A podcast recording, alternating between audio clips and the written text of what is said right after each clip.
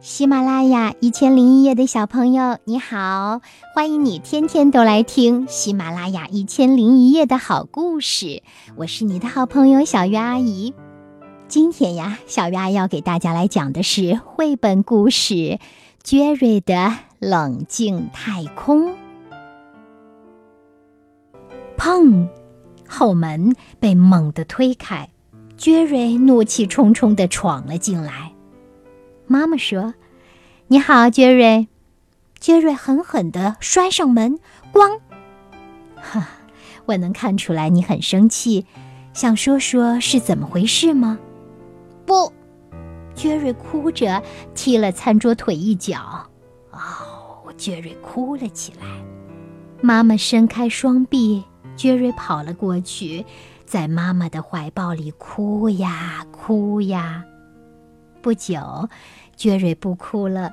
按照妈妈教他的方法，他深呼吸了两次。杰瑞告诉妈妈他是怎么摔倒的，怎么打碎了为爸爸生日做的陶碗。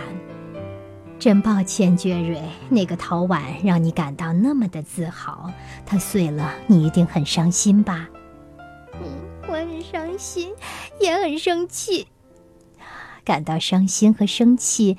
都没有关系，但是伤害自己、损坏桌子就不好啦。你记住了，做深呼吸。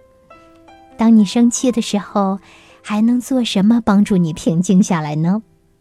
我不知道，杰瑞难过的说。我有个主意，想听听吗？妈妈问着。嗯好吧，杰瑞说。妈妈通常都有好主意。如果你要建一个让自己平静下来的特别地方，那会是什么地方呢？杰瑞闭上眼睛，想呀想呀。我知道了，杰瑞喊道：“外太空，那里应该是黑色的，有许多亮晶晶的星星，还有很大的五颜六色的星球，还有一个我可以坐进去的大宇宙飞船。”哈哈，听上去是个很棒的主意。你给这个特别的地方取一个什么名字？嗯，我叫它“杰瑞的冷静太空”，因为它像外太空，还能帮我冷静下来。好啊，我们去你房间找个地方建你的冷静太空吧。杰瑞选了自己房间的一个角落，他们找齐了建冷静太空所需要的所有的东西，然后。妈妈把墙漆成黑色，杰瑞剪出了要贴在墙上的星星。他们把泡沫塑料球涂成星球的样子，挂在屋顶上。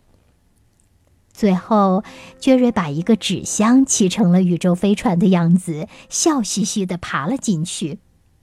妈妈问：“你在冷静太空里感觉怎么样？”杰瑞说：“感觉很开心。”妈妈微笑着说：“你现在准备好为爸爸的生日做个新礼物了吗？”哦，几个小时以后，杰瑞完成了他的新礼物。啊哦，哼哼，怎么了呀？他的颜料罐被打翻了。杰瑞很生气，他感到自己的脸在发热，牙齿咬得咯咯响。心在砰砰跳，他想扔掉颜料罐，把画纸撕碎。然后，他想到了自己的冷静太空，便飞快地向自己的房间跑去。他坐在星星和星球下，杰瑞忘记了他是在自己的房间里。很快，他想：我的脸没有刚才那么热，我的心跳也不那么快了。杰瑞感觉到自己的怒火飘到了太空里，他冷静了下来。杰瑞很兴奋：“妈妈，妈妈，我的冷静太空真的管用！我能看出来它管用呢。现在你知道在感到生气或不安的时候该怎么照顾自己了吧？”“是啊，而且知道给爸爸做什么生日礼物好了。”“什么？”妈妈问。爸爸自己的冷静太空。好啦，这个故事讲完了，孩子们，你们知道吗？不论是孩子还是大人，每个人都会遇到让自己感觉到生气、愤怒，还有很伤心的事情。所以呢，每个人都可以给自己建一个冷静太空，在那里呢，你可以静静地想一想，让自己平静下来。你还可以想象进入到外太空遨游。这么一来呢，你的注意力就分散了，同时你也会感受到，其实让你生气的那件事或者那个人没那么重要，甚至你会想出来，有一些困扰的事情，我们可以用什么样的办法来解决它呢？对呀，冷静太空是一个杰瑞发泄自己怒气的地方，重新寻找平静的地方。